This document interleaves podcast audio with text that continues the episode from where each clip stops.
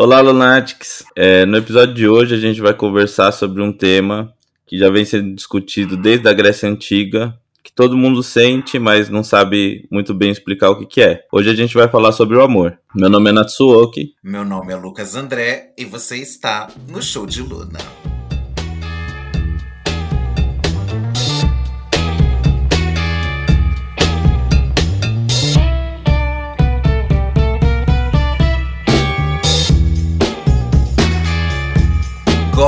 Você sempre traz referências assim muito finas. Já veio alguma coisa lá da Grécia Antiga. Mas a gente já podia pegar o quê? O Arlindo Cruz também. Naquela música que ele pergunta o que é o amor. Se perguntarem qual é o amor para mim, não sei responder. Não sei explicar.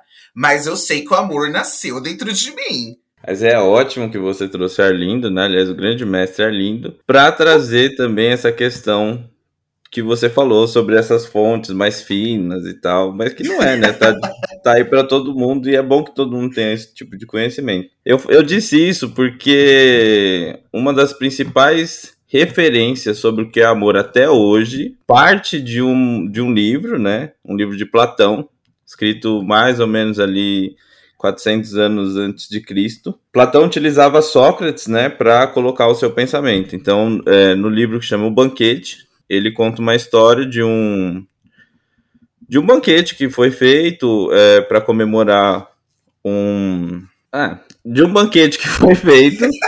E aí foram convidados foram convidados algumas pessoas e é, é, em determinado momento desse banquete as pessoas foram convidadas a falar sobre o amor. Uhum. que na época é, não tinha essa definição de amor né? Então eles falavam sobre eros Aí, por que, que eu tô falando sobre isso? Eu acho que, na verdade, esse é o, o registro, ou talvez o, o ponto, de, o, o princípio, assim, do que a gente conhece como amor. Sim. Nesse, nesse, nesse banquete, cada um foi convidado a falar a sua forma que ele acreditava que era o amor, o que, que era legal, o que, que não era, enfim. Uhum. E aí, o, o Sócrates, né, que é o personagem que o, que o Platão utiliza para colocar seu pensamento, ele, ele foi por último, né? Ele falou por último. Mas antes deles, que aliás a, a definição de Sócrates é a que fica até hoje sobre o amor platônico. Mas antes de falar sobre o, o do Sócrates em si, é, outros personagens apareceram nesse banquete e falaram sua versão do que é o amor. Mas olha só que, que bizarro, né?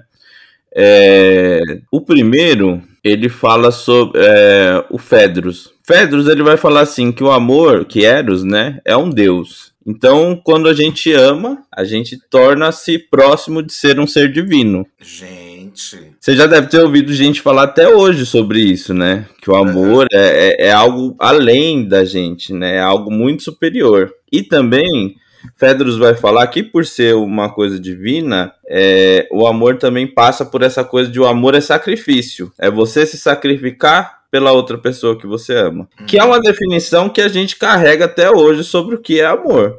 Então veja, Sócrates, no final do, do, do, do, do banquete, ele vai refutar todo mundo mas mesmo as, as definições que Platão ia apontar como se estivessem erradas, a gente traz até hoje porque é um Sim. tema que a gente não sabe direito como, como é, responder, né? Aí, do Fedros falou, aí depois veio Pausanias. Pausanias, ele vai falar que é, existe dois tipos de eros, dois tipos de amor. Sim.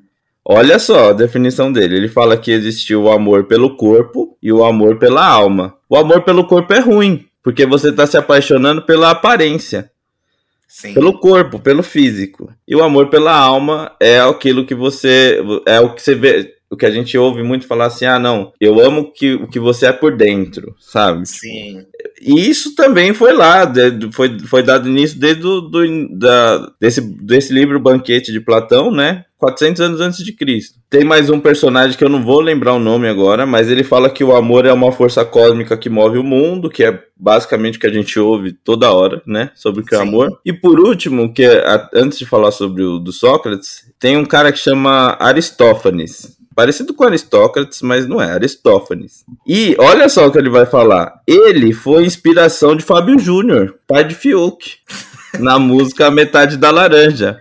Sério? Sim, porque ele vai falar assim, ó, que o ser humano era um ser completo. A gente era. É, tinha um formato meio esférico, inclusive, e que a gente era um ser completo. Só que a gente tinha lá, tinha. Ele, ele até exemplifica alguma coisa assim: ah, tinha quatro braços, quatro pernas, duas cabeças, etc. Uhum. Só que aí o ser humano, por ser esse ser que se achava perfeito e completo, ele decidiu que ia tentar ser, é, é, ser mais que Deus. E aí a gente tá falando da Grécia Antiga, eles acreditavam lá nos deuses do Olimpo e tal. E aí Zeus ficou puto. Aliás, os deuses da Grécia são muito legal, que eles têm, eles têm umas personalidades assim bem humanas, né? Sim, bastante. Ficou puto, falou assim, ó, corta no meio essas porra aí. Cortou no meio uma esfera. Fábio Júnior vai exemplificar como uma laranja. A metade da laranja. Dois amantes, dois irmãos. O amor, para Aristófanes, é a nossa busca por essa completude, a nossa busca por a nossa alma gêmea. Que ele fala que algumas pessoas é, acabam é, conseguindo encontrar essa alma gêmea. Você já encontrou sua alma gêmea, Lucas? Depende. A gente vai chegar nisso porque eu tenho um pontos para levantar sobre. É, então deixa eu só finalizar essa coisa Sim. do banquete. Porque eu acho legal que ela é uma referência muito antiga sobre muita coisa que a gente pensa sobre amor até hoje, né? E aí ele vai falar que mesmo quando a gente acha nossa alma gêmea, a gente não consegue sentir se sentir preenchido com a completude que a gente tinha antes quando a gente era uma esfera só, quando era uma Sim. laranja completa. E aí, é, tem mais um cara também que falou, que é o Agatão, que ele fala que o, o, o, Eros, o amor, é aquele poder que vem, invade, assim, não quer nem saber. Aliás, só tinham duas forças que tinham essa, essa característica: o amor e o destino, uhum. que afetava tanto os deuses quanto os humanos. E que a gente não tem controle. Exato. E como ele está representando o amor como quase um, guerreiro ali, ele coloca o amor como um arqueiro. Essa visão do arqueiro a gente carrega até hoje com os querubins, né? Sim. Então, é, veio daí também. E aí, por fim, Sócrates ele vai falar, ele vai refutar todos eles, né? Falando, porque naquela época o Sócrates ele gostava de ouvir e refutava as pessoas. Mas no, no final ele vai falar que o amor, ele vai contar um diálogo que ele teve com uma, com uma mulher, a Diótima, é, e aí ele, ele vai falar o que que ele, ele desse diálogo saiu, né? Ele vai falar que basicamente o amor, Eros, é desejo. Só que você só deseja o que você não tem. Sim. Quando sim. você. É, você. Você. É, sei lá. Você deseja ter uma casa. Aí quando você tem aquela casa, você deixa de desejar aquela casa porque você já tem essa casa. Então, teoricamente, para Sócrates e para Platão, o amor é desejo. Mas o desejo, quer dizer, o, o, a partir do momento que você tem, o desejo morre. E aí você passa a amar outra coisa. E é por isso que a gente nunca vai ser completo como era em esfera.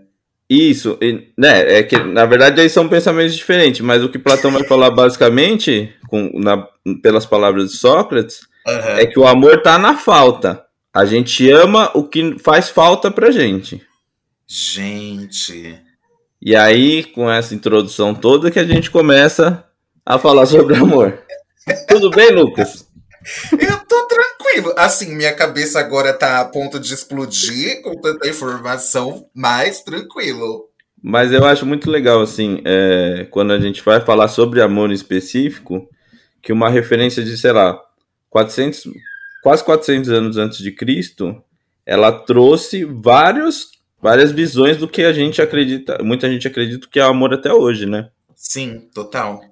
E aí eu, eu acho perigoso quando a gente fala de amor justamente por isso. Porque as pessoas sempre levam para esse lado de. Um lado pesado. Porque tudo isso que você me falou, eu vejo como um peso, sabia? Essa coisa de falta e essa coisa de procurar a pessoa, procurar a metade. Eu não acho isso positivo. Então, mas aí eu entendo o que você está falando. Eu acho essa visão do, do Platão quanto ao amor, ela é um pouco limitada. Mas é que o amor é que é, é aquilo que a gente falou no começo. A gente sente, mas me explica o que, que é. E talvez, eu, isso é uma coisa que eu acredito, né? Uhum. É, o amor, ele é diferente para cada um justamente por essa falta de definição, né? Total. Às vezes, sei lá, você tá com prisão de ventre e você tá achando que é amor. E não é. Quer dizer, para você é. Para você é. Mas você estava falando sobre essa visão de ruim, né, do amor. Tem um outro filósofo que Aristóteles até falou algo parecido, mas é, o que é mais difundido é o pensamento do, do Spinoza, que ele vai falar que o amor é a potência de agir. Uhum. Clóvis de Barros, o, aquele professor da USP lá, bem famoso, que ele fala muito palavrão, é, inclusive ele se define assim, né? Ele fala que ele, ele é conhecido por falar palavrão. Ele fala muito sobre Spinoza, e é, é, é ele vai explicar que o Spinoza, para ele, o amor é a potência de agir. Diferentemente uhum. do que Sócrates fala que o amor está na falta, o Spinoza vai falar que o amor está na presença. Aquilo que te faz feliz é o que você ama, entende? Já começa a concordar um pouquinho mais. O Spinoza é muito bonitinho, o pensamento dele como um todo, assim, a visão dele Sim. de mundo eu acho muito legal. Mas aí ele vai falar que você ama aquilo que te dá potência de viver, potência de uhum. agir, potência de, de vida. Então, por exemplo, você tá com. É, é, você vai encontrar semanalmente com uma pessoa. Vou colocar um ah. caso assim, né? aleatório. Aleatório. Né? Uh, assim, continua. aleatório, pode estar acontecendo em qualquer lugar do mundo. Você vai encontrar lá semanalmente com aquela pessoa. Você vai uhum. começar a pautar se você ama aquilo, segundo Spinoza, você tem aquela a potência de viver, aquela potência de vida quando você encontra aquela pessoa, você vai começar a pautar a sua semana por esses encontros, porque é aquilo que movimenta a sua vida, aquilo que faz a sua vida acontecer. Assim, aí... jogando no campo hipotético, assim. Hipotético, assim. caralho, assim. Caralho, faz muito sentido. Porque tem um amigo meu que passa, que passa por isso, sabe? Então. É aquela ansiedade de, de querer chegar e de, tipo assim, tá chegando quinta, sexta e não aconteceu ainda. E aí, esse meu amigo já fica tipo, caralho, mas a semana tá acabando, essa semana eu não vou vê-lo. Que loucura! Então, mas aí, aí você tem outras visões, né? É, dentro da, desse campo de filósofos aí, tem vários outros tipos de pensamentos. Tem uns bem fracos também, quer dizer, Sim. tem todo o contexto, né? Mas, por exemplo, Schopenhauer, ele vai falar que o amor não existe. O amor, ele, ele é, na verdade, a nossa busca por procriação, que não faz, assim, não. né? Mas de todas, assim, acho o pensamento de Sócrates muito coerente do banquete, porque ele segue também o pensamento do que os outros falaram, né? Ele vai na linha do que os outros falaram. Mas também concordo com, com Spinoza é, e, e aí até o Clóvis ele, ele fala bastante sobre isso. Ele fala que você pode concordar com os dois, porque o amor pode estar na falta e na presença, né? Total. É porque a gente tem essa mania de sempre querer achar o certo e o errado. E aí tem disso, tipo, precisa definir um como se fosse o certo? Eu acho que não. Mas eu acho que é preciso definir, e aí eu acho que é importante a gente até conversar sobre isso aqui, que acho que é importante definir o que não é amor. Sim, e aí eu trago polêmicas, porque você sabe que eu sou trabalhado nas polêmicas. A visão do amor do cristianismo é o que eu fujo e não acredito que deva ser seguido. Que é aquela coisa do. Olha lá, hein? A, a antiga crente falando aqui. Eu acho que é 1 Coríntios que tá. O amor tudo sofre, tudo crê, tudo espera, tudo suporta. E não. Eu acho isso perigosíssimo. E aí que tá o meu receio com o amor. Porque assim, ah, que bonito a gente tá aqui fazendo um podcast com tema amor os lunáticos vão achar que vai ser fofo? Provavelmente não, porque eu sou bastante relutante ao amor. Mas é, eu, eu sou defensor do amor. É, vamos ter guerra então. Não, mas eu acho que não, eu não faço guerra, eu faço amor, Lucas, calma. já, mais uma frase para post já. É. Não, mas é, eu acho que assim, é, acho que é muito importante a gente falar a respeito disso do. Principalmente, isso, do, isso tudo que você trouxe a respeito do, do amor cristão. Uhum. Mas acho que principalmente, quando a gente falou sobre esse tema, a primeira coisa que me veio na cabeça, que é algo urgente, que é algo importante, que é algo que assim, que é até clichê hoje em dia, mas que precisa ser falado, é o amor próprio. Sim, total. Minha opinião, minha experiência, ninguém vai te amar mais do que você deveria se amar. Você deveria se amar mais do que qualquer coisa no mundo. Porque quando você se ama, você se coloca em primeiro lugar. Se colocar em primeiro lugar é muito importante quando você define limites. Inclusive, isso é, uma, isso é um exercício que eu, que eu aconselho é, que todo mundo faça um dia, que é imaginar, assim. Obviamente, dá para você ser flexível com isso, mas um exercício que eu acho bacana é assim, ó. Você imagina tudo que são situações extremas, assim, que ultrapassam o seu limite. Coloca num papel mesmo. Assim, a gente é, é, Eu sou milênio, né? Mas se você quiser colocar no celular, no bloco de notas, enfim. Chegou o brega. É. Mas assim, eu acho importante a gente definir essa questão do limite, Lucas, porque quando você coloca, tá bem definido, assim, ó, tal coisa é meu limite. Sim. Quando alguém ultrapassa aquilo, aquilo não de deixa de ser abstrato e se torna algo concreto. Alguém ultrapassou o meu limite. E aí tudo bem é, é a questão de ser flexível que eu falei, é que você vai pesar e pró e contra e tudo mais. Mas vai estar tá ciente que você, ultra, você ultrapassou seu limite. E quando você se ama em primeiro lugar, quando você se coloca em primeiro lugar e a, tem alguém ultrapassando muito o seu limite, uhum esse alguém deixa de ser interessante para você. Sim, você pega na hora. Mas é muito abstrato quando a gente fala assim, ah, qual é, eu, meus limites. Tá, se vo, coloca num papel que são seus limites de verdade, porque aí você vai ter algo concreto quando alguém ultrapassar. E, e, e para poder começar a moldar relações também, né? Sim, Isso porque... é, eu acho que faz parte do, do se amar. E a, a RuPaul fala uma. eu amo, você vem com a Grécia Antiga, eu venho com o RuPaul. ela fala uma coisa todo final de, de episódio de Drag Race que pode parecer bobo, mas eu, eu levo muito a sério. De que é tipo assim: se você não se ama, como que você vai amar outra pessoa? E é meio que isso, tipo, eu acho que o ponto que a gente pode partir desse tema é esse, o amor próprio.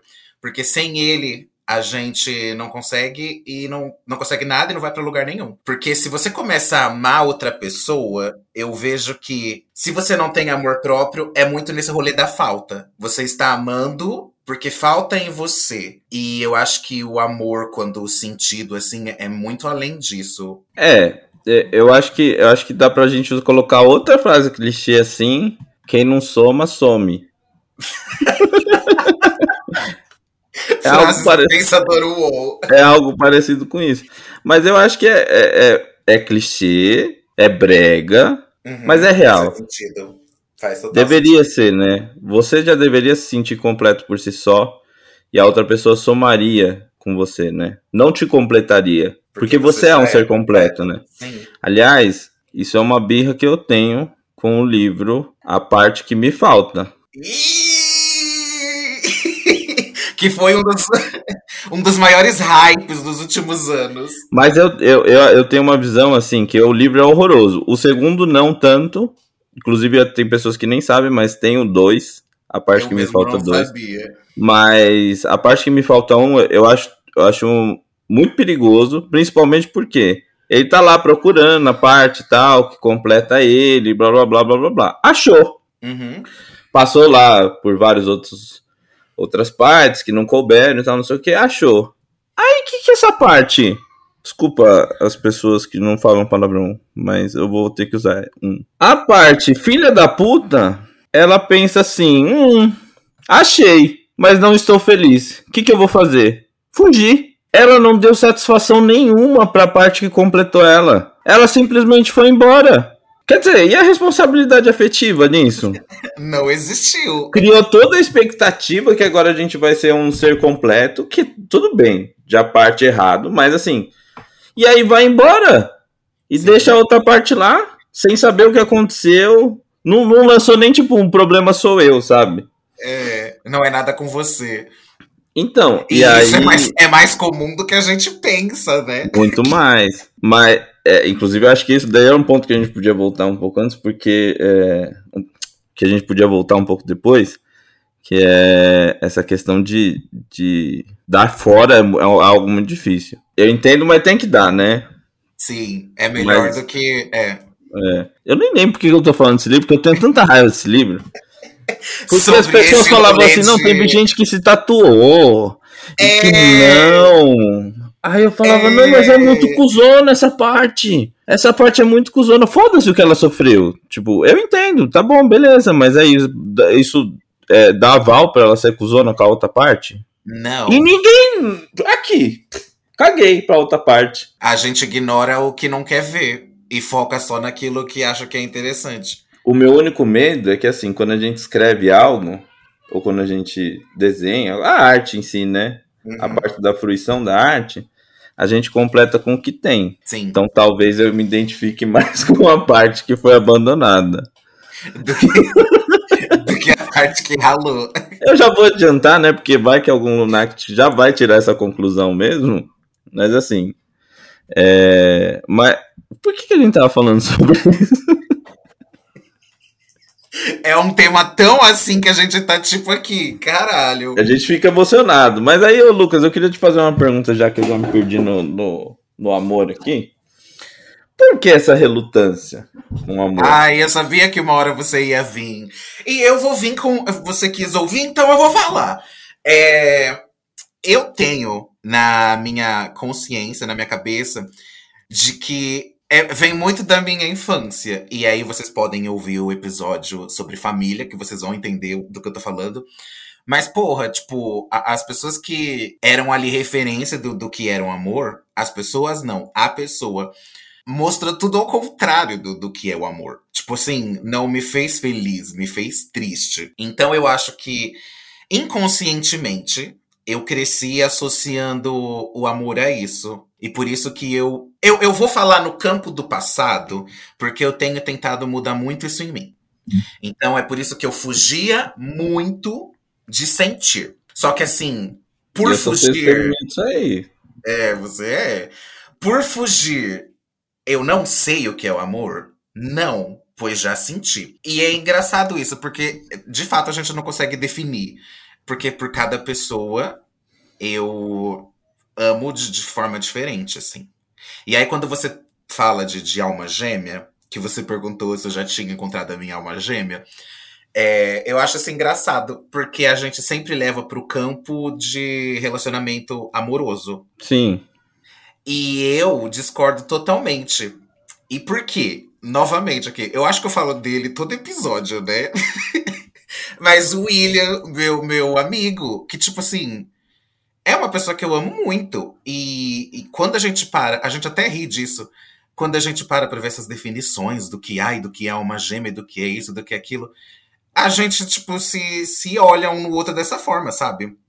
Só que é muito louco porque, tipo assim, eu não tenho amor romântico por ele. E isso Sim. eu tenho plena convicção, tá, gente? Porque sempre tem gente que fala, ai, mas você tem certeza? Tenho, caralho. Você se relacionaria amorosamente com o seu irmão que você cresceu dentro de casa? É a mesma coisa. Eu não me relacionaria com meu irmão de, de alma. É, é outro tipo de rolê, é outro tipo de sentimento, a gente se completa de outras formas. Mas é engraçado isso. Porque, ah, eu já encontrei minha alma gêmea. Na teoria, sim mas na prática do que esperam que seja uma alma gêmea, não. E eu nem sei se existe. É por isso que eu acho perigoso. Eu não acho. É que é aí que a gente entra nisso, que é, que é a minha relutância do amor. As pessoas deturpam demais esse sentimento. Demais.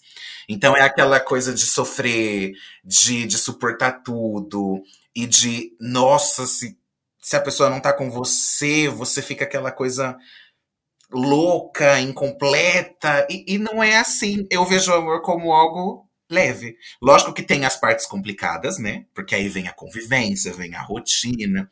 Mas o sentimento, amor, para mim, tem que ser leve. Sim, eu entendo o, o que você tá falando. Mas eu acho que é, nessa questão das pessoas deturpam e tudo mais, eu acho que é uma questão que ninguém consegue explicar. E aí fica um campo aberto para eu preencher com, com o que eu acho que eu devo preencher, sabe? É... Mas concordo com você, acho que o amor, ele. Essa que... Primeiro que essa questão da alma gêmea, eu não acredito, né? Eu acho uma fic. Eu acho uma fic bem bonitinha.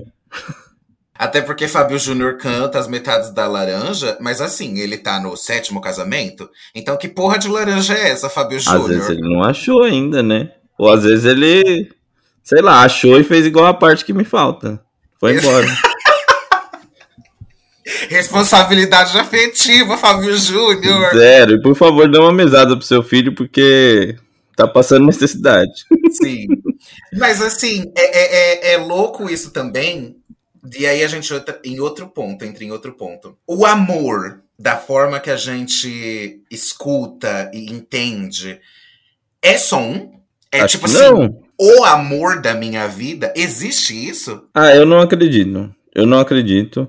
Até porque é, a gente sabe, né? Ou a gente deveria saber Uhum. que. Na verdade, não sei se a gente sabe ou deveria saber, mas aqui eu vou falar, né? Ah, Se não a gente sabia, fique sabendo agora. É, quando a gente se relaciona com alguém, é, a gente está se relacionando, na verdade, primeiro com uma expectativa que a gente criou, né?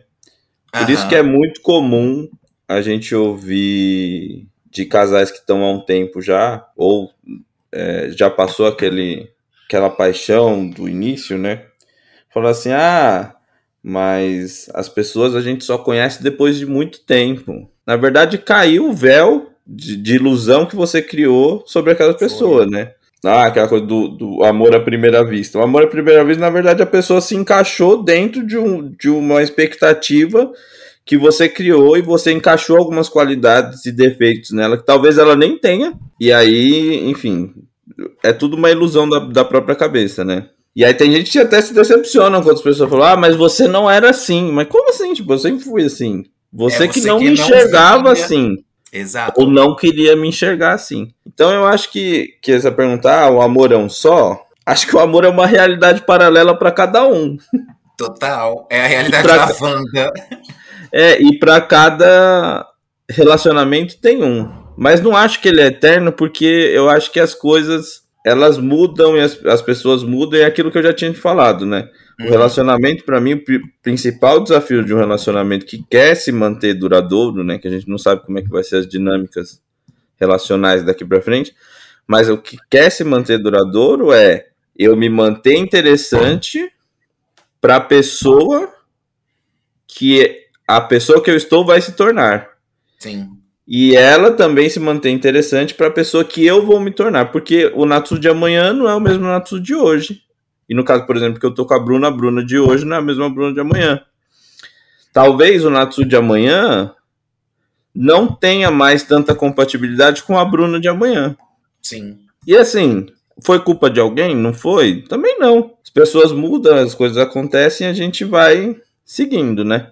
Mas não acredito que o amor seja um, tanto que a gente consegue amar de formas diferentes e formas simultâneas, né? Sim. E também não acho que o amor é eterno, porque tudo muda na vida, né? É, e o amor não seria. Não, não, não foge disso. Acho que ele pode ir se renovando E se transformando. e se transformando, ou se- ressurgindo mesmo, renascendo como outro amor. Aham. Mas o, eu acho que, que ele não é eterno, não. Nem único. E que bom que não é, né? Total. E a- mas isso, eu acho que. Aí eu vou jogar uma pergunta pra você de novo. Quando você fala assim, ah, não, mas a minha referência sobre amor é, foi ruim, mas é, é como se você definisse o amor numa coisa só. E não é. Mas a sua referência de amor com o Will, ela não tem a mesma característica. Não. Nem com a minha mãe, nem com os meus outros irmãos. Então, será que essa relutância que você tem sobre o amor não seja sobre um amor e não sobre o amor? Caralho! Analisou. É sobre isso. Gente, a gente vai ficando por aqui, tá? e é muito louco isso, porque como que eu consigo separar esses outros amores que eu sinto que me fazem bem, mas quando é no campo romântico, a referência ruim é a que prevalece? Então, eu não sei. Mas eu acho também, Lucas, assim, não querendo analisar muito, mas já analisando, Hum, acho que também pode ser uma forma de você se defender. Dá, mas com certeza é. É, então. Mas aí, é, eu acho que. Deixa eu pensar no que eu vou falar. Não, é porque, é porque senão talvez fuja muito, mas aí eu acho que. Que. que deu- Então, essa parte aí, se você quiser cortar, você corta, mas eu vou dar um conselho de amigo mesmo. Sim. É, eu acho que talvez você deva repensar o porquê você utiliza dessa fonte para se esconder. Não, não tô falando que tipo se esconder no modo ruim, sabe, mas de se proteger. Sim. Porque você tem outras referências de amor. Você sabe que é possível amar de outras formas. Sim. Mas pra, talvez com medo de, de se frustrar, você pega a pior para colocar como de default, né? Tentar entender o porquê disso. Porque assim, amar é óbvio que tem toda a romantização do amor, né? Mas assim, amar é. Porra, é bom pra caralho. Às vezes pode não ser, quando não é muito recíproco, né?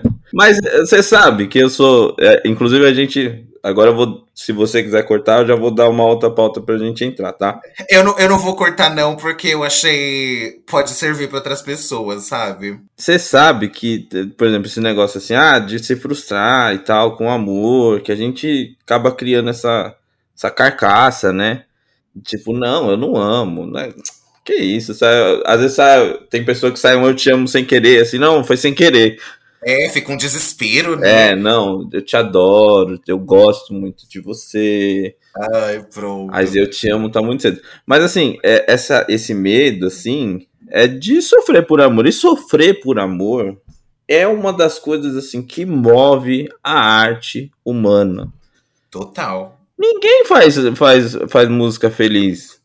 Precisa estar tá sofrendo ali, ó. Precisa ter, ter, é, ter dor pro, pro ser humano se mexer. E um, um, exemplo bem recente disso é a cantora Lorde, que ela tem dois álbuns que é super doloridos e fala sobre crescimento e sobre frustrações, decepções amorosas e são sucessos. Recentemente ela lançou um álbum sobre felicidade, sobre verão e meu Deus, ninguém gostou. É, é sobre isso. A gente ouve a sofrência mesmo. É, e aí eu te pergunto, sabe? Quem mais tá feliz no mundo além da Lorde? Então por isso que ninguém gostou. Mas é, você sabe que é, uma coisa que eu acho muito legal, assim, eu acho muito legal mesmo, é quando você tá inebriado pelo amor, sabe? Inebriado pelaquela paixão que te avassala, assim, te, te, te tira do, do eixo. É... Mesmo se der certo ou não. Porque a É aquele, de... aquele, aquele início que você tá falando. Uh... É aquele. É, tem um amigo meu. Não, mas é, é, esse começo, assim, ele é tão gostoso, ele é tão gostoso, aquele friozinho na barriga, sabe? Que você não sabe como a pessoa vai reagir, que não sabe. Mas quando isso dá errado também, assim, depois que você olha no futuro, olhando para o passado, né? Quando você olha é. para trás e vê que na hora dói um pouco, machuca, tal. Mas essa, essa, esse sofrer por amor é, é, algo que também eu acho gostoso, até certo ponto, assim. Tipo, vive a fossa, vive, vive a tristeza, sabe? Porque é, é, é bom você ter esse parâmetro pra gente ficar, ah, não, tem que ser feliz, tem que amar e tal, não sei o quê, mas a vida também tem outro lado, né? Sim. E aí, o que seria a sofrência, né? O que seria os, os pagode 90 antigo aí, que é uma fogo num copo de cerveja, sabe? Não, não teria, não teria. A gente não teria, acho que 90% do que a gente tem de arte hoje. Total. Porque quando dói, a gente, a gente quer quer transbordar aquilo. Quer colocar para fora. E aí você escuta uma música, assiste uma série que seja, que você se identifica, alivia. Já era. Mas aí eu te trago uma pergunta, Lucas. O amor, é até perigosa essa pergunta, é uma pergunta que eu tô fazendo brincando, tá, gente? A gente já tá explicando aqui o que é amor, que é importante você se amar e tal, não sei o quê. Mas o amor é mais forte na dor? Eu espero que não.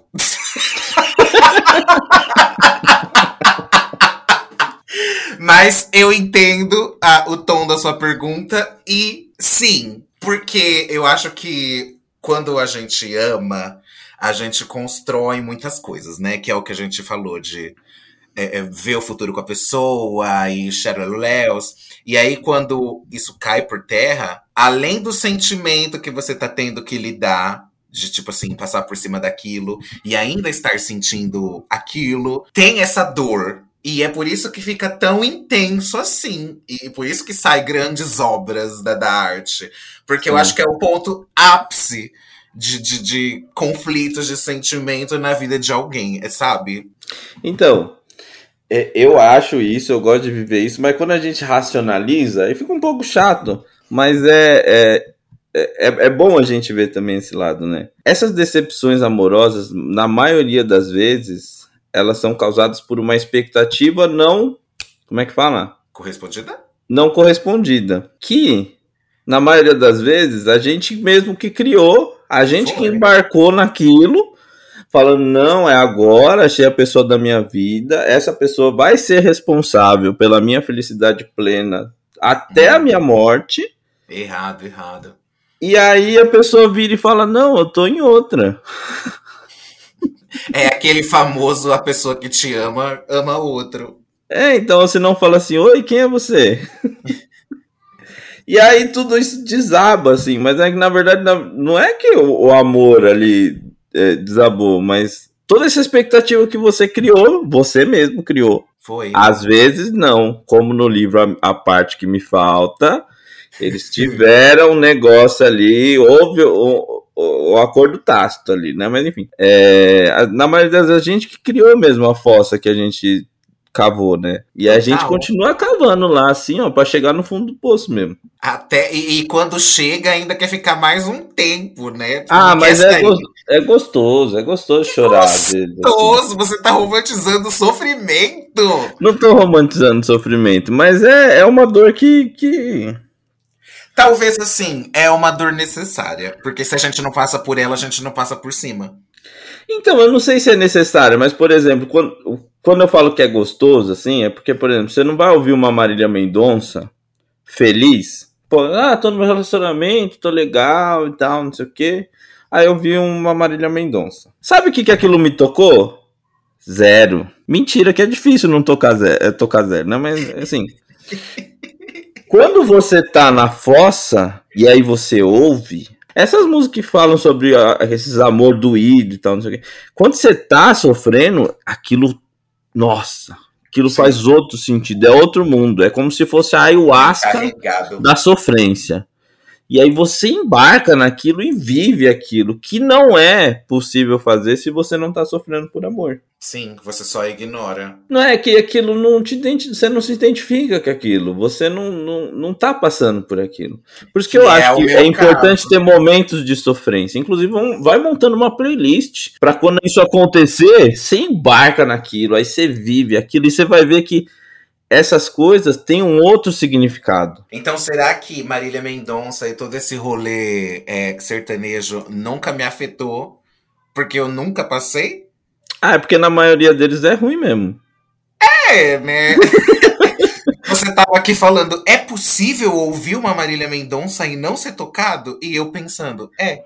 Não é, porque tem um vídeo do, do. Eu sempre lembro disso. Na verdade, eu tava falando disso, lembrando disso, inclusive tem um vídeo de uma de uma mulher ouvindo uma música amante, acho. Agora eu posso estar confundindo Marília Mendonça com Nayara Azevedo, mas é, é uma das duas. É, e aí ela tá encostada assim, ó, tipo naqueles botecos de, de, de vila, encostada uhum. na parede assim, ó, com um copo que deve ser alguma coisa com energético ruim. E ela já, já é um pouquinho, já tem um pouquinho mais de idade, assim, ela é encostada, ouvindo assim, amante, não tem lar, amante, nunca vai casar, e o preço que eu pago é nunca ser amada de verdade. E você vê, assim, por mais que eh, você não seja tocado pela música, que a gente é, é de uma sociedade muito visual, quando você vê aquilo, Alguém é sendo. não ter empatia com aquela mulher e falar assim: meu Deus, que história essa mulher deve ter que, so, que sofrimento é esse que ela tá tendo? Porque, olha, ela cantava assim, abraçando o copo, como se o copo fosse a única pessoa que entendesse ela. Aliás, o copo nem é uma pessoa, né? Mas a única coisa do mundo que entendesse ela fosse aquele fosse copo. Fosse o copo, com energético e gelo. A Marília Mendonça que tava cantando. Então, é, é, é por isso. É, esse vídeo fica gravado assim na minha cabeça, porque é, é algo que toca muito, assim. E aí é, sobre essa questão do, do amor, né? Sofrer por amor, né? Sim, e eu gostaria de trazer um, uma outra coisa aqui, que é assim, a gente falou sobre a construção do amor, é, sobre o que a gente acha que o conceito mais correto e, e mais precipitado, errado. A gente até agora falou da parte bonitinha também, que é aquele início, aquela coisa. Mas e o depois? Como assim? No, no sentido de, tá, agora vamos ver se eu consigo me explicar. O amor é uma construção. E depois que a gente passa, calma, me equivoquei. O amor não é uma construção assim que você o sente. Mas eu falo no, no, depois, depois que passa a paixão, depois que passa o fogo, depois que passa a intensidade, o amor ainda tá ali. É esse o depois que eu quero falar. Como é que a gente. As pessoas sabem lidar com isso, você acha? Então, eu sou do time que não acredita que ele tá ali. Assim, muitas pessoas acreditam que o amor é como se fosse uma entidade, é um móvel antigo, né? Que ele vai ficando. Uhum. Pode ser datado, pode ser moderno, pode ser, mas que ele vai ficar lá. E não. A minha opinião é que o amor ele, ele vem, mas ele pode ir embora também. Então, mas eu entendo o que você está perguntando. Eu acho que assim, o relacionamento ele é a construção. Não o sentimento. Mas é... a base do relacionamento não necessariamente é o amor. Uhum. Porque ele pode ter, ter outras, outras coisas que sustentem esse relacionamento, como é, compaixão, amizade, companheirismo, enfim. É, mas eu, eu, acho que, que esse depois vai muito também da expectativa que você coloca, né? Porque o depois pode ser que nunca venha, porque ele nunca cabe, dependendo do que como você olhar o, o amor. Se ele veio para somar e não para completar, ele vai estar tá lá sempre no lucro. Quando começa a dar déficit, né? Quando começa a perder, aí você manda embora, né? Eu acho que o relacionamento é construção, mas a base do relacionamento nem sempre é amor. E não precisa ser amor também. Deu para entender, deu. Agora eu quero puxar outra coisa. Então, o amor. Olha, eu tô indo além. Eu sou. Quem é Platão? Chegou a Platinha. O amor é sobre ego, então. Eu acho que não tem como falar sobre o amor sem falar sobre o ego, né? Sem falar sobre o eu. Aham. Uhum. Porque precisa de alguém para sentir, né? E essa pessoa geralmente sente um amor sozinho e duas pessoas sentem um delírio coletivo que acham que estão vivendo a mesma coisa. Quando na verdade elas estão vivendo expectativas diferentes dentro de um relacionamento único, né? A gente está falando de duas pessoas, mas a gente sabe que hoje em dia tem contextos mais plurais, né, de relacionamento, né? O aluguel tá caro, dá para pôr três, quatro, cinco. Inclusive isso é uma coisa que que acho que vai ter mais no futuro, que é, é as pessoas se sentirem mais à vontade com essa questão da poligamia, né? De amar e que eu mais. acho interessante, sabia? Eu acho que é menos hipócrita. Total. Que eu é aí que, que é eu falo hipócrita. sobre o, o, a parte do, do amor, que é o que eu acredito muito, que não é só aquela coisa idealizada e aquela coisa construída em cima do que o cristianismo fala. Eu acho mais sincero, mais real. De tipo assim, você gosta da pessoa, mas você entende que ela não vai te suprir em tudo que você quer e espera. E nem deve, né? E você nem imagina. deve, porque ninguém vai. Mas eu acho que que essa, essa questão ela vai ela, ela acho que ela ainda não avançou tanto por uma questão de uma visão conservadora, né, do que é o relacionamento, que o relacionamento precisa ser entre duas pessoas. É, é, é, eu falo que é menos hipócrita porque assim, por mais que você esteja na melhor fase do seu relacionamento, que você sabe, é, eu, eu acho assim, né? Posso estar enganado, pode ser que exista uma exceção e tal, não sei o que, mas eu acho muito impossível você deixar de ter desejo por outras pessoas. Não é necessariamente que você vai fazer alguma coisa ou não, mas seu Sim. desejo continua ali. E é importante falar isso, porque as pessoas pensam que a partir do momento que você tá amando alguém, você fica cego. Não, não tem como. Por exemplo, ah, sei lá, às vezes eu tô assistindo televisão com a Bruna. Nem vou dar exemplo meu, vou dar exemplo dela. Tá assistindo TV. Aparece o Rodrigo Hilbert lá no Art Delice, né, na propaganda lá do GNT. Porra, é, eu nem eu não consigo imaginar alguém que olha pro cara lá e não, não vai sentir desejo, sabe? Sim. O cara cozinha, o cara faz churrasqueira, faz casa, ele construiu a igreja que ele casou. É, é, é... é fora da curva, né?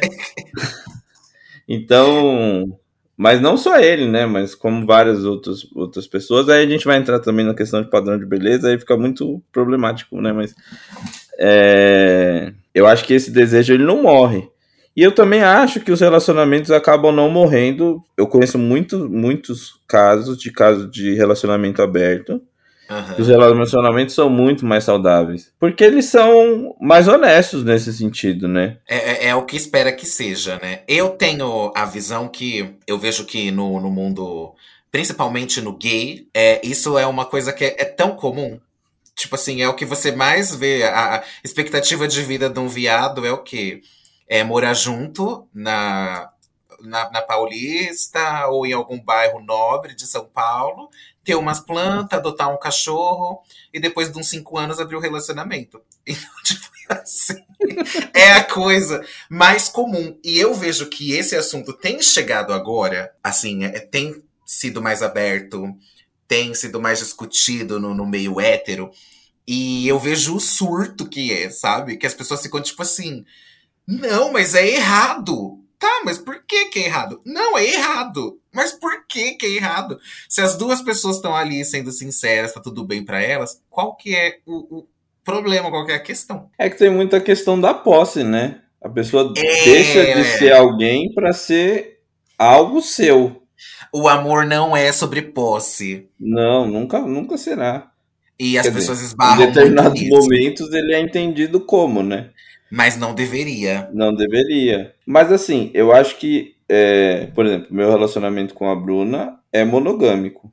Uhum. A gente já conversou várias vezes sobre abrir e tal, não sei o quê, mas pela questão dos filhos e tudo mais, é um assunto que a gente tem que deixar um pouco mais pra frente, né? Eu não tô aqui demonizando a monogamia. Acho que funciona para muita gente. A origem e, e, e, tudo mais, eu acho que tem que ser discutida, tem que ser avaliada, mas o, existem relacionamentos saudáveis dentro da monogamia também. Tá tudo bem se resolve para você e tudo mais. Você não precisa, ah, não, para ser moderno eu preciso ser poli... Não, sabe? Tem que ser, tem que estar de acordo com você. Mas eu acho que algumas coisas a gente tem que repensar, porque é algo que vai sendo colocado dentro da sua cabeça lá como certo, como normal e como padrão, e que você não para para criticar. Tipo, a pessoa não é uma posse sua. Ela tem as vontades delas, tem os sentimentos dela, elas têm as necessidades delas. E não dá pra gente querer que a, pessoa, a gente seja o sol da pessoa que ela gire em torno da gente Nossa. e a gente gira em torno dela, porque isso não vai acontecer. Não mesmo. Aliás, se você tá com essa expectativa, olha. Foge. A não ser que seja uma exceção da exceção da exceção da exceção, isso não vai acontecer. Não, mas assim, eu acho que a gente não pode trabalhar nem no campo da exceção da exceção da exceção. Não vai acontecer. Ah, eu dou uma esperança para os lunáticos, né? Não, eu já, tô, eu já venho na base da realidade. Não é saudável você querer construir um relacionamento achando que a pessoa vai ter que viver para você. E isso é, é, é a parte que eu acho que me aterroriza muito. Essa dinâmica de, de, de tipo, ai, é, essa ideia de ai, é só um Ai, tem que ser só um. Que vem tudo do cristianismo, Exato. né? E tipo assim, não, veio, lá do, veio lá do banquete. Mas é um pesadelo, é um pesadelo. Não é sobre ser um, não, sabe? Tipo, eu espero que quando eu tiver um relacionamento e amando alguém. Fica a dica ou não? Foi mal, não me aguentei. Não, assim, só jogando num campo aberto. Do Aliás, jeitinho. É, é, é, aleatório, assim. Aliás, foi meu amigo que pediu para eu falar isso, não fui nem Sim. eu que tô falando. Mas é, é, eu espero que seja leve, assim, de. Porra, eu entendo. E eu não sei também. Aí que vem o que fode com a minha cabeça. Eu não sei se eu tenho esse conceito, essa ideia, porque eu nunca passei. Ou se é porque eu amadureci e tenho isso mesmo comigo mas de entender que a pessoa precisa de espaço, de entender que vai ter dias que ela vai querer só sair com os amigos dela e eu não vou estar junto. E Ellen também entender que eu vou ter meus momentos, que eu vou querer sair só com os amigos, ela não precisa estar junto. E que isso não quer dizer que o sentimento está diferente. É só que a gente está sabendo respeitar o tempo do outro. Porque não é só um. O amor não te torna uma pessoa só. São duas pessoas sentindo. E duas pessoas têm o quê? Cada uma a sua vida. Eu concordo com você, Lucas, mas acho que, que assim, por experiência, e eu vou falar sobre a minha, né? Porque é a única que uhum. eu posso falar. Mas eu acho que a teoria sempre é mais fácil que a prática, né? Uhum. É, é muito sempre, tipo, faça o que eu digo, mas não faça mas o que eu faço. Mas não faça o que eu faça. Às vezes as necessidades elas não batem, porque a questão de tempo, assim, sabe? Uhum. Por exemplo, é, talvez vai chegar um momento que você tá no, no, numa fase que você precisa de mais atenção, você precisa de mais cuidado, você precisa de mais olhar e a outra pessoa não tá. Então, é, eu acho que na prática fica um pouquinho mais difícil dessa teoria toda dar certo, porque não é por uma falha de alguém. Eu sinceramente não acredito que seja por falha de alguém, mas a gente Sim. é criado e a gente é, por mais que você fale, ah, desconstruir isso, é uma coisa que está muito enraizada, né? Tanto que a gente está falando, a gente está falando de duas pessoas. Sempre quando a gente está se referindo, né? Por mais que a gente já falou que existem outros arranjos plurais, a forma mais é, é a primeira forma que vem na cabeça da gente são um casal, né? Então, você vê como é, isso é uma coisa que já está enraizada, né? Então, é, eu acho que na prática talvez seja um pouquinho diferente. Mas é bom ter esse senso, né? Porque você já. Isso vai ficar. Vai, vai ter um diálogo com você mesmo, né? Vai ter um, uma discussão ali. Não, eu tô sentindo isso, mas Sim. eu sei que o certo não é isso. E aí, como é que eu. E aí eu acho que o, o, o relacionamento em si, eles ele é muito uma coisa que é muito importante para um relacionamento ser duradouro e honesto é a sinceridade, né? O diálogo. Exatamente. Chegar e falar, ó, tá acontecendo isso e eu não sei o que fazer. Sim. E aí entra num ponto muito interessante que é que o amor não é só sobre o sentimento, né? Só o sentimento não basta. Tem que ter o diálogo, tem que ter a transparência, todas essas coisas que estão ali junto no combo, sabe? Eu acho que, eu acho que o amor ele, ele passa também, óbvio, né? A gente tá falando aqui sobre amor. A minha visão de amor, né? Deixar claro. Eu acho que ele passa também por aquela questão de você ser empático, não tipo, ah, se isso acontecesse comigo. Não, ser empático, tipo, isso está acontecendo com a pessoa. E eu eu me eu, eu sinto compaixão por isso. E não tipo, ah, ser empático, tipo, ah, isso eu me colocar no lugar dela. Se isso estivesse acontecendo comigo, não, tá acontecendo com ela e eu tenho compaixão com isso, entendeu?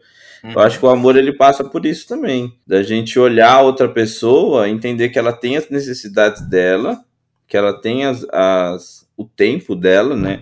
Sim. E como que a gente pode fazer para melhorar a vida dessa pessoa também não passando os nossos limites, né? Se amando em primeiro lugar, sempre. Sempre. Esse é, acho que é a principal mensagem desse episódio. É, eu, eu acho que quando a gente falou sobre amor, acho que não tinha como a gente não falar sobre o amor próprio, assim. Acho que é, um, é uma coisa que ela muda a vida, né? E é muito mais fácil na teoria, né? Muito mais fácil. É, é todo um processo. Eu falo por mim mesmo que eu sempre tive muita questão com, com o meu corpo, com a minha aparência, porque eu sou uma gay gorda e na comunidade gay o corpo é cultuado.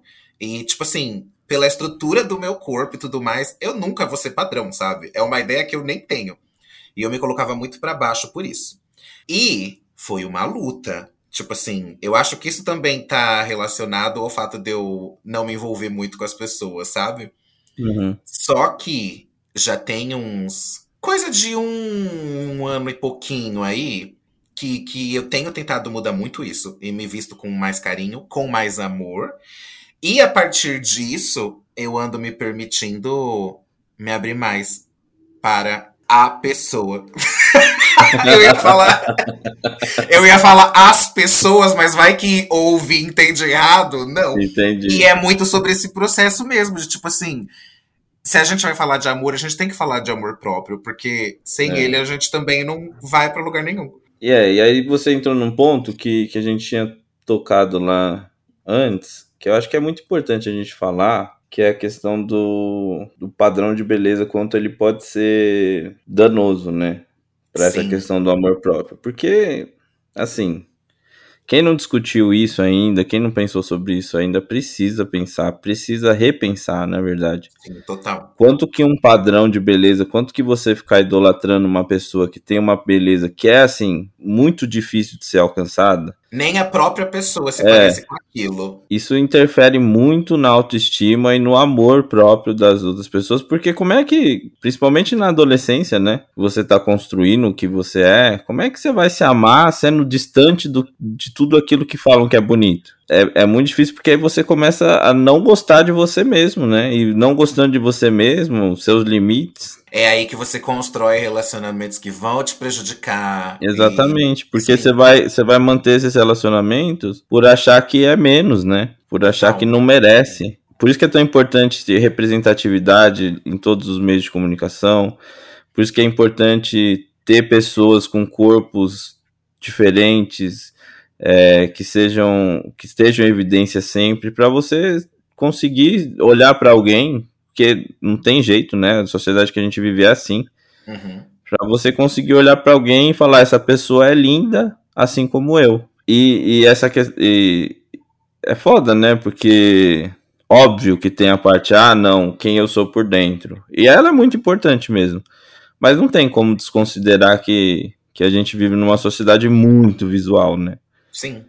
E o visual e também é hipócrita, conta. É até hipócrita a gente falar que, tipo assim, ai, só o que tem por dentro importa. Não. Porque, por exemplo, quando você se aproxima de alguém no, no interesse amoroso sexual, não é pelo que a pessoa tem por dentro. A primeira coisa que você vê é ela por fora. É o que te chama atenção. Exatamente. Então, assim, e eu até gostaria de deixar aqui de indicação um livro que eu gosto muito e que discute não só sobre amor, mas sobre esse conceito de imagem, que é Todo Dia, do David Lefton. Hum, Você viu a linguinha? Eu falei bem, Lefton. é tipo assim, é um ser.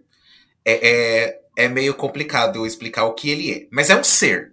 Ele tem consciência de que ele existe, mas ele não tem um corpo todo dia ele acorda num corpo diferente de uma pessoa diferente. E aí é ele vivendo como se fosse a pessoa. Aí entra já no, no, no, conceito do que ele acha certo. Ele prefere viver o dia a dia da pessoa normal para não atrapalhar o dia seguinte quando a pessoa voltar. Só que e isso não é spoiler, tá, gente? Pelo amor de Deus. Quem sou eu pra dar spoiler pra alguém? É, chega num ponto da história que ele acorda num corpo de um cara. Esse ser se apaixona pela namorada do cara. E aí que entra isso sobre o amor. Aquele negócio de amor de alma e não pela imagem. Porque ela vai se apaixonar pelo ser porque depois, todo dia que ele tá acordando num corpo diferente, ele vai atrás dela, de outras formas. E é muito louco essa história. Falando assim parece meio confuso, mas deu pra entender, né? Deu, deu pra entender. Deu vontade de ler também. Sim, o filme vocês Vamos colocar fogem. o link da Amazon aqui. a gente vai ganhar uma grana de comissão. Amo. O filme vocês fogem, que é uma bomba. Mas o livro é muito interessante. É, e pega comigo principalmente nisso, sabe? Nesse conceito do quando a gente ama, o que a gente ama, sabe? É, é, é vai além do, do que é a, a, carcaça da pessoa, assim. É sobre quem ela é. Mas também Sim. não é uma definição, porque a gente pode amar a pessoa porque ela, ela é por fora e, e só, e tá tudo bem. O problema, o problema da gente amar uma parte só, né? É que a outra a gente vai preencher com o que a gente quer. Sim. E aí isso pode gerar um conflito quando a gente vê que o que a gente espera não é o que é real. E aí a gente volta naquela questão de expectativa, né? O amor, na verdade, é ficar dando volta, né? Porque é o que a gente tá fazendo. A gente vai e volta porque não tem jeito, né? e sempre chega no mesmo ponto. Chega é sobre, no mesmo ponto. É sobre ego. Não, mas aí eu tava pensando aqui, como é que a gente sabe que tá amando? Hum, aí você pega comigo. Quando, Natsu? Acabei de te perguntar. Você já vai fugir da pergunta. Hoje eu amanheci numa vibes questionadora. Eu tô só. Eu rebati. Quando? Eu tô adorando, eu tô adorando. Mas é, não, é assim. Eu não sei. Porque eu sou muito emocionado. Muito, sempre fui. Lembra, mas né? Não, é, Quem mas não, sabe existe... disso pode voltar lá no episódio do Quem Sou Eu. Sempre foi. Mas não existe uma coisa de tempo. Eu acho isso muito equivocado das pessoas também. De tipo assim, ai, existe tempo pra amar. Tipo, ai, um mês, dois meses, vai ser muito cedo pra falar um eu te amo. Eu Porra, acho que você precisa ser realista. É, mas se você tá sentindo, fala. Não, tudo bem. Eu não tenho, tenho problema nenhum quanto a isso de falar. Assim, pode assustar, né? Porque fala, como assim essa pessoa, tipo, já me ama? Porque na, na real, Lucas, tipo, se alguém, se eu, sei lá, é, se eu tivesse saindo com alguma menina e ela falasse com um mês, eu te amo, Eu falo, hum, sensata, né? Porque tá comigo, não tem outro. Ah! não, mas falando sério. Se ela falasse Ah. isso, obviamente o que ia passar na minha cabeça é que, tipo, não é que ela me ama. Ela tá amando algo que ela criou na cabeça dela, que não sou eu ainda. Porque, não ainda tem te como ela me conhecer em tão pouco tempo, sabe? Uhum. Então, o que ela não conhece meu, ela preencheu com coisa que ela tá esperando que eu seja. E aí pode ser que eu não seja essa pessoa. Mas, Sim. mas nesse sentido que assusta, né? Mas eu não vejo problema das pessoas falarem e se expressarem o que tá sentindo, sabe?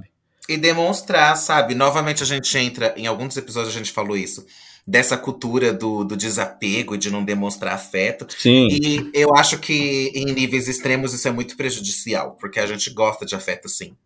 E Ah, mas eu acho que esse negócio do medo do eu te amo, né? Que a gente É. falou, inclusive, no último episódio. eu entro em conflito com isso, porque eu sou, no momento, atualmente, eu sou uma pessoa que fugiu disso a vida toda, mas que agora vem tentando quebrar alguns conceitos. E não é fácil, não é fácil. Mas tem valido a pena, sabe? Tipo, ver dessa outra perspectiva e me entregar sempre um pouquinho mais. Mesmo com medo, mas com a consciência de que, tipo assim, uma hora ia ter que acontecer, sabe? Então, mas aí, Lucas, eu vou dar uma dica aqui pro, pros Lunatics e, consequentemente, pro seu amigo. Sim, ele vai ouvir esse episódio com certeza. É que, igual eu tava falando com uma amiga minha, e a gente tava falando de relacionamento e tal, não sei o que. eu sempre acabei sendo a pessoa que dá conselhos sobre relacionamento, sobre sentimentos, enfim. E aí ela tava me falando assim: é, não, porque eu sou muito exigente, eu, eu sou muito chata, eu sou. E aí eu falei assim pra essa minha amiga: eu falei, Lunatics, é, por que você não muda o sou por estou? Sim. Eu estou muito exigente, eu estou muito chata. Porque quando você coloca eu sou, aquilo gruda em você. Sim. Aquilo é uma, é, uma, é uma das características que aí a gente. É o que a gente tava falando lá no Quem Sou Eu. Mas aquilo gruda em você de um jeito que você passa a agir daquela forma porque você é aquilo, entre aspas. Se você começa a falar eu estou, que é na verdade o que, é, o que acontece com a gente, que a gente está, não é, muda completamente a coisa. E, e, e essa é uma dica que eu dou para vocês, Lunatics. Falem isso. Por exemplo, você fala assim, ah, eu sou muito teimoso. Muda a frase, fala assim, eu estou muito teimoso. Quando você fala eu estou, já é, já na sua cabeça fala assim, então eu posso parar. E aí quando, é, por que que eu tô falando isso? Se você tá com vontade de falar eu te amo, mas não tá sentindo a vontade de falar eu te amo, você pode falar eu te amo de outras formas. Eu estou amando o que a gente tá vivendo. Porque não é algo fixado ali, ó. Eu te amo, pronto, é um eu amo você eu estou amando o que a gente está vivendo. É tão forte, é tão bonito e é tão representativo quanto. É mais sincero também. Porque você não. Tipo, ah, eu te amo. Não, eu estou amando o que a gente está vivendo. Eu estou amando o, o dia que a gente está passando. Eu estou amando você hoje. Isso é muito real mesmo. Tá vendo como é mais leve? Porque o estou deixa tipo assim: eu posso deixar de estar amanhã, tá tudo bem. Exato. E uma coisa muito louca que, que eu sempre tive na minha cabeça é de não poder prometer o amanhã, assim, sabe? Tipo, porque é isso que a gente fala, a gente, a gente não é, a gente está. E aí eu morria de receio disso, de tipo, ai, se amanhã eu acordo, sabe? Do nada, não quero nem olhar pra cara da pessoa. E é muito interessante a gente colocar nesse ponto de estar, porque é sobre isso, sabe? Então, isso é uma coisa engraçada, Lucas, porque é, esse medo do amanhã, de prometer o amanhã, é algo que aconteceu comigo. Tanto que a minha história com a Bruna, na verdade, a gente ficava. E aí, em determinado momento, ela precisou sair lá da casa dela. E aí eu falei, ah, passa um tempo aí. Só que a gente ficava e a gente deixava claro que nem eu nem ela queria algo sério. Uhum. Só que aí já tava lá, né? Morando debaixo do mesmo teto. e aí se trombando aqui, indo ali e tal, não sei o quê. Eu vi que o negócio ia, ia tomar forma, né? Só que a gente não sabia, a gente tinha medo de, por exemplo, ah, e se amanhã eu não quero? E os contatinhos fervendo e tudo mais, né? É, e aí eu propus para ela o seguinte, eu falei assim, ó, então vamos fazer o seguinte, nosso namoro, ele tem o prazo de 24 horas, que podem ser renováveis para mais 24 horas. Uhum. Porque pode chegar um dia que a gente não queira mais renovar. E tá tudo bem. Hoje eu estou namorando você. Amanhã eu não estou até que a gente renove. E aí já se passaram cinco anos disso, né? E só isso, só essa essa essa essa questão já tirou um peso gigantesco da gente. Porque a gente estava namorando, mas sem a responsabilidade de prometer o amanhã. Sim. Obviamente que, assim, é mais bonito na teoria do que na prática, né? Sim, na prática, depois total. de muito pouco tempo, a gente já estava é, pensando em casamento e tudo mais, mas, é, mas é, tira mas é essa... Que, que eu falo de ser uma construção, porque, tipo assim, a gente tem as ideias, a gente tem os receios, mas aí quando você tá lá vivendo, você vai entregando sempre um pouquinho mais, e quando vê, já tá prometendo amanhã já. Sim, é, não tem jeito. Mas eu acho que é, essa, essa tática do, de 24 horas, eu aconselho os lunáticos que estão meio receosos, estão naquele relacionamento que não sabe se vai ou não vai, de tentar. Vamos uhum. tentar por 24 horas? Aí daqui, ó, 24 horas, a gente senta e aí? Mais 24 horas ou, ou já para? Ou vamos fazer um regime meio, meio período? um dia sim, um dia não. Um dia sim, não. 12 por 36.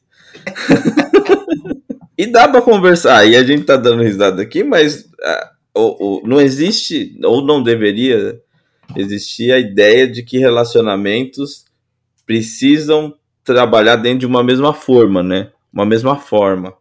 Não. Pode ser que o relacionamento 12 por 36 sirva para você. Porque qual que é o problema? Sim. É o problema de quem tá no relacionamento 12 por 36. Ou 8 horas por dia. 8 horas por dia ali, ó. Segunda a sexta. Tá bom. Pode ser que funcione para você. Acho que a gente tem que parar de falar, não, está errado, está certo. Não, funciona para você, você está feliz. Você não está passando seus limites, você está se colocando em primeiro lugar, a pessoa também está fazendo isso, então tá ótimo. E novamente a gente entra no quê? No amor próprio. Exatamente. Porque só se conhecendo você vai entender essas coisas sobre você. Então, mas aí a dica que eu dou pro, pros lunáticos, pro seu amigo, é, é tentar tirar esse peso do que é, tipo, estou num relacionamento, sabe? Isso pode ser mais leve. Isso pode ser é, ter um contrato assim muito mais tranquilo, sabe? E não ter medo de, de falar que você não sabe o que fazer. Sabe por quê? Porque às vezes a gente quer mostrar que a gente está preparado para tudo, assim, sabe? Não, tá tudo dentro dos meus planos e tá tudo mais. E, e assim, eu pelo menos, né, que sou emocionado e tudo mais, hoje eu tenho muito mais experiência e sei como agir nesse, nessa situação, mas uhum. durante 90% da minha vida eu não sabia. Pode, e vão ter várias outras coisas que eu não sei também, mas hoje em dia eu tenho certeza absoluta que se acontecesse, por exemplo, de eu me relacionar com alguém e sabe, você tá naquela emoção, não sabe se eu falo te amo, não sabe se eu. Eu chegaria na pessoa e falaria. Eu tô assim, é isso que eu tô sentindo. Uhum. Ser transparente te livra de tanta coisa, deixa Sim. tudo tão mais leve, tão mais Sim. leve. E aí, ó, um exemplo da realidade que o meu amigo me contou, né, que ele fez é, com esse essa pessoa aqui. É. De, de falar. Tipo assim, a partir desse ponto aqui que a gente tá, eu tô meio confuso, porque eu nunca cheguei aqui, era o ponto que eu sempre pulava fora, mas dessa vez eu não quero pular.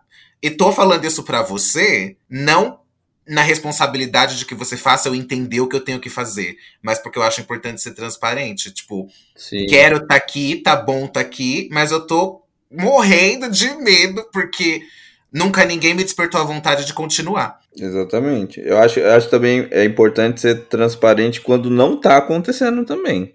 Sim. Porque é muito difícil, né?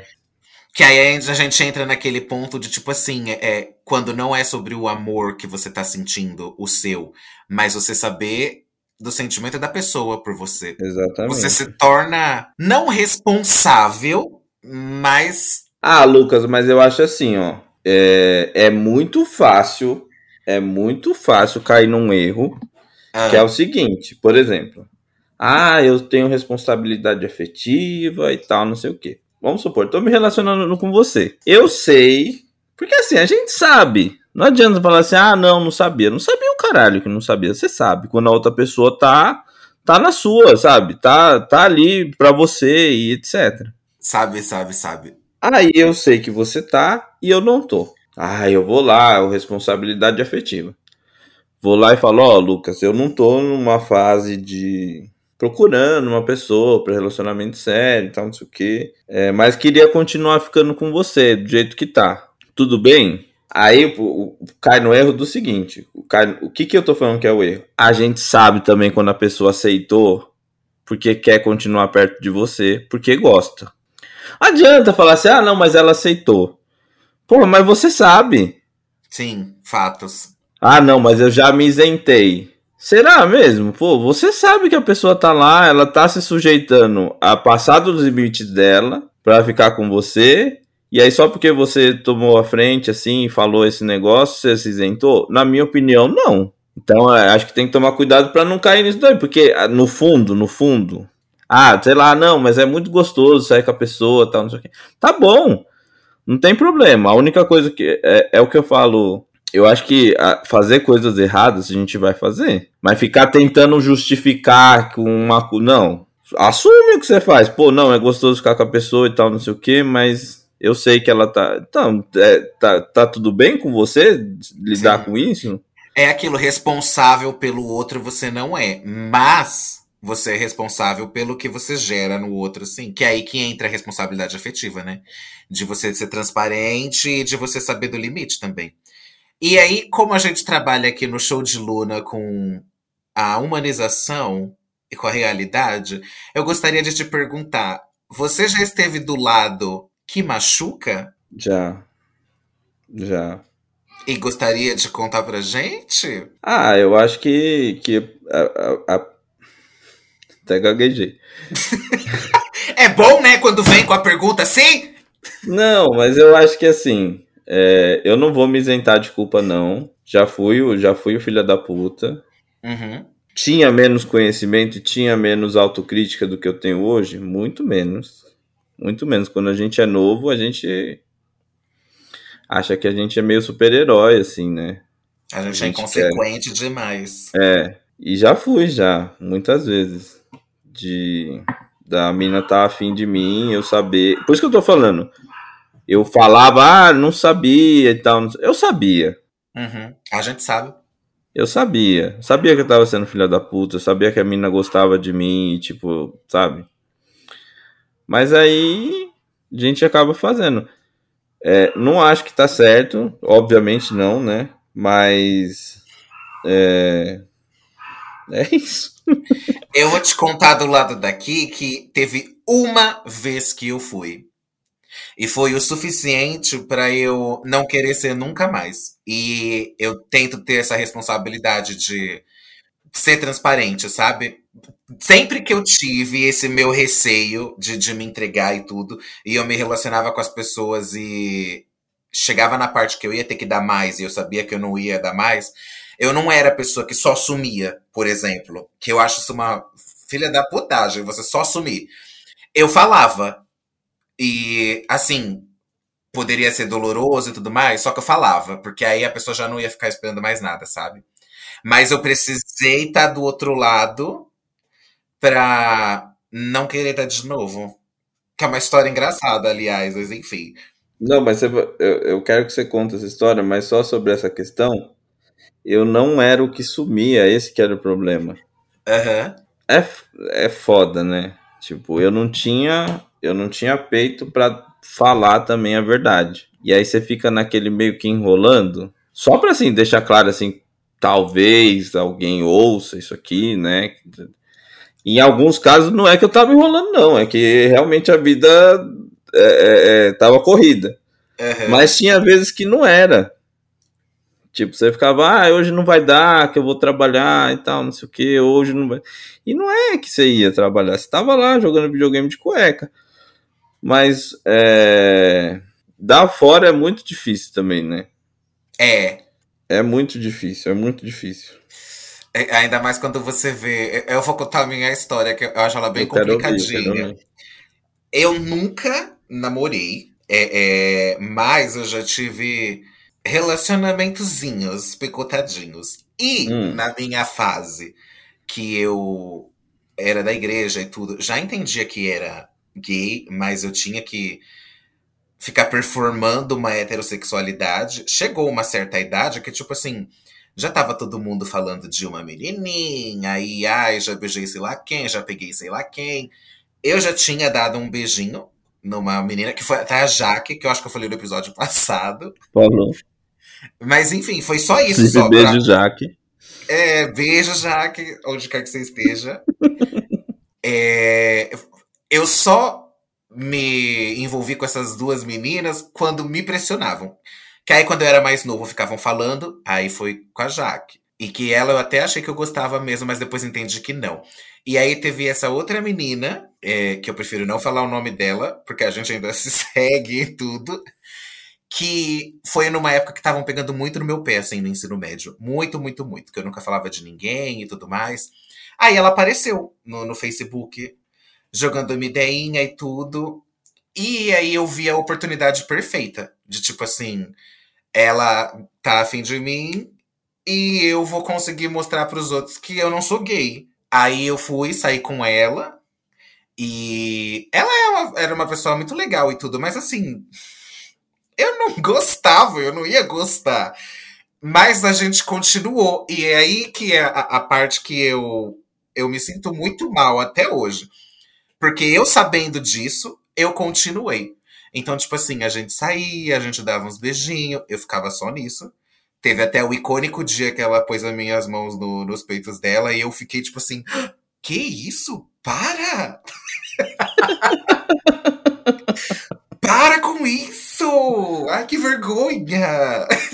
Mas enfim, e foram três meses assim. Tipo assim, a gente saía, a gente ficava, eu falava para os outros que eu tava com ela, eu mostrava foto e, tipo, ninguém ficava enchendo o meu saco. Só que eu comecei a perceber que ela tava gostando muito de mim. E aí foi. Eu já novo no ensino médio, já comecei a me sentir mal por isso, porque eu sabia que. Usando o português, claro, aqui que eu não sou hipócrita.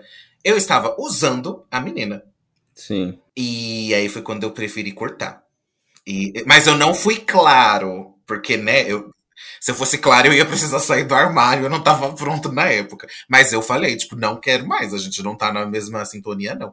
E você vê a outra pessoa, tipo assim, o olhar dela, como ela ficou, e você saber que você é o culpado, eu não quero ter essa culpa, é tipo foda. assim. Nunca é mais. Depois que eu saí do armário e tudo, anos depois, assim, eu fui atrás dela, porque eu, eu sempre tive esse peso, eu sabia que eu tinha feito algo errado. Eu fui atrás dela, eu adicionei de novo, a gente conversou. Aí que eu falei a história todinha. Eu falei, era assim que eu me sentia. Eu fiquei com você por isso, por isso, por isso. Eu tenho a plena certeza. É, é, é, eu sei que não foi certo, mas eu quero te pedir desculpa. Nananana. Ela super madura também. A gente conversou. Ela falou que estava super feliz de eu ter me achado, reconhecido quem eu era. E aí a gente segue até hoje aquela coisa lá, tipo, um curte a foto o outro. Mas é isso. É a história que eu tenho de estar do outro lado e foi suficiente para eu nunca mais querer estar, assim, que é horrível. Vamos lá, Lucas. Aí você me colocou aí contra a parede, perguntando se eu já fui, filho da puta, blá blá blá. E você já sofreu? Quase. Quase? Quase. Como, como é que é quase? Não, é porque, como eu disse, eu sempre pulei fora quando eu via que eu tava me, me, me entregando. Mas tiveram duas vezes que tava assim, tipo, eu tava indo mesmo, sabe? Mas aí as pessoas fizeram coisas. E aí eu tava naquela linha do tipo assim, quase amando mesmo. Mas aí não aconteceu. Então, por isso que eu falo quase. Eu fiquei tristinho e tal, mas passou rápido. Eu não, eu já, eu já sofri demais. Já sofri demais. Eu imagino. Pobre Natsu do passado. Nossa, sofri muito, sofri muito. Mas eu, eu era, tipo, também, sabe?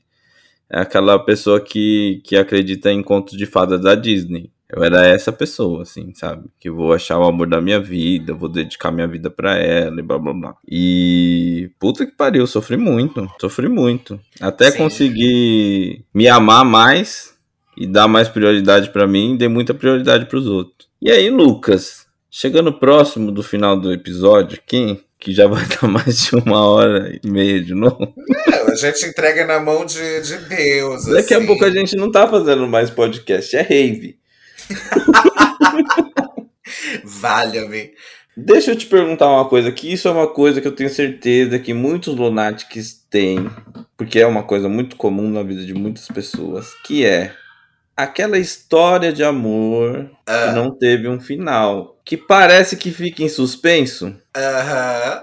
Aquela pessoa que você. É, vai ser difícil porque vai te complicar, ou. Ah, desculpa. Vai complicar o meu um amigo. pouco o seu amigo quando ele ouvir esse podcast. Mas assim, é assim, ele, acho que é uma coisa que tem que entender que todo mundo tem isso. Ou pelo menos a maioria das pessoas tem que é aquela pessoa que tá em suspenso assim, que às vezes você tá lá no meio de uma terça-feira à tarde e vem a cabeça assim, como será que teria sido minha vida com ela? Você tem essa pessoa? Sim. E aí, eu queria pedir que a gente vai fazer esse post no Instagram e eu queria que os Lunatics participassem disso Fala se vocês têm essa pessoa. Se vocês querem que a gente fale mais sobre isso. Porque é, eu, mas assim, eu... não precisa marcar a pessoa nem nada, né? É só Se quiser também. que isso? Ah, não vejo problema nenhum. Você se sentiria ofendido de alguém te marcar sendo a pessoa, tipo, assim, um ponto final? Sim, é, é, muito egocêntrico. Tipo assim, você tá bem, é. você já tá lá. Eu tô pondo aqui, é, é supondo, tá? Você tá, é, ou você está descrevendo, não saberemos. Mas é, vamos lá. Esse é um outro amigo meu, assim. É, você teve um negocinho ali, não deu certo, mas você guarda um carinho muito grande pela pessoa. Eu não falo nem amor, tá? É carinho mesmo, aquela coisa de tipo, carinho.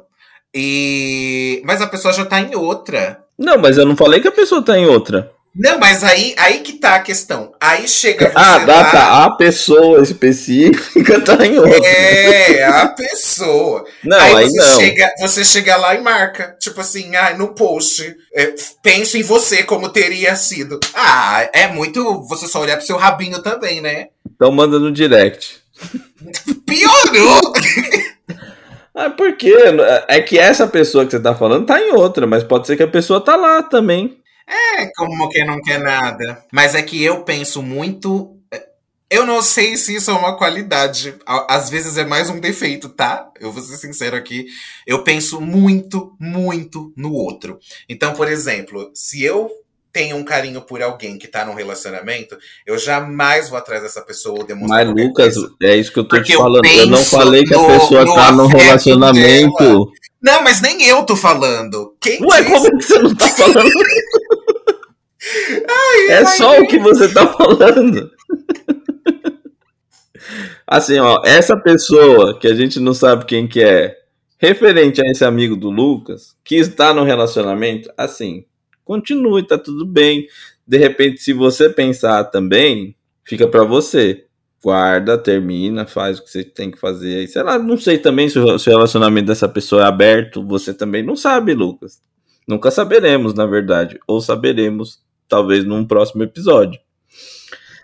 Mas assim, é... eu acho que essa, essa questão do, do sem um ponto final é, é uma coisa que é meio é meio universal, assim, você vai ver. Acho que todo mundo tem um. Para não falar que eu tenho um, eu tenho alguns. Não é que vai acontecer, não, não vai. É, é importante ressaltar isso, de que, tipo assim, não é que vai acontecer que você espera que aconteça. É porque não. é a história sem fim, né? Tipo. É, é aquela pessoa a Bruna que você também. guarda, guarda carinho e fica imaginando às vezes, tipo assim, nossa, como é que ia ter sido? Em universos paralelos, será que vocês estão juntos? No multiverso do meu amigo, como, como tá? Mas não é algo que no na realidade dele agora ele queira. Tudo bem, Lucas, tá tudo bem. Tá tudo bem, você não tá fazendo não, nada de assim, errado. É bom explicar porque vão achar o quê do meu amigo? Tem mais A alguma gente- coisa pra... É isso que eu ia perguntar. A gente tá pra encerrar? Eu acredito que sim. Eu Porque acredito eu que sim. tenho, eu tenho assim, eu gostaria de, antes da gente dar o serviço, nossas redes e tudo, tem uma letra de uma música que eu acho que resume assim tudo que a gente disse e ainda assim não consegue definir o que é o amor, mesmo falando tanto. E eu vou ler ela aqui rapidinho. Inclusive, eu queria deixar aqui como uma sugestão, os Lunatics também se manifestem para sobre, esse, sobre essa ideia. E eu acho que todo final de episódio o Lucas deveria recitar uma música. Aqui. A Juliette foi um sucesso. Se vocês acham isso também, comentem lá nas redes sociais e por favor, Lucas. Sim, a Juliette, ela até depois do episódio passado, ela me mandou uma mensagem agradecendo que depois da minha citação, o álbum dela saiu do número 90 do top 100. De nada, Juliette. Amigo é pra isso. Foi pro 100. É sobre movimento, nunca tá parado. Até a água parada estraga. Mas vamos lá, Lucas. Qual A a, música... música que você reservou para Para esse episódio sobre o amor? É do Paulinho Mosca, O Tom do Amor. Hum. Eu gosto que você traz umas, umas coisas assim mais alternativas. Você trouxe uma Ana Maria Braga, agora um Paulinho Mosca, Uma Juliette. É o meu jeitinho, sabe? Quem sou eu pra definir o que é qualidade? Eu escuto de tudo. Então vamos lá. O amor nasce pequeno, cresce, fica estupendo. Às vezes o amor está ali e você nem tá sabendo. O amor tem formas, aromas, vozes, causas e sintomas. O amor também é mãe, é filho, é amigo. Às vezes ele até tá num canto esquecido. O amor que cuida, que parte e que assusta que erra e também pede desculpas. Às vezes o amor quer ferir e se cura doendo. Olha, Lucas, eu vou deixar aqui um- um- uma dúvida que eu tenho certeza que não vai ser só minha. Não era pra acabar? Ele tá falando sobre amor ou sobre uma piroca? Como assim? A piroca é mãe, é filha, é amiga? Lê de novo tudo. Tchau. Meu Deus, que absurdo! que absurdo! Você acabou com a música pra mim. Gente, o amor nasce pequeno, cresce e fica estupendo. É sobre isso, Lucas. E se cura doendo. Galera, é, não esqueça de seguir a gente nas redes sociais, arroba show de Luna. Meu nome é Natsuoki, arroba Natsuoki no Instagram. O meu é Lucas André, arroba Suculucas nas redes sociais. E você me encontra no canal Chá Pra Lá. É, Então, é, acho que é isso. A gente fica nessa reflexão entre amor e, e a piroca. Se é, se é, qual é a intenção do Lucas a trazer essa música aqui pra gente. Minha não, do Paulinho Mosca, hein? E é isso. Tchau. Beijão!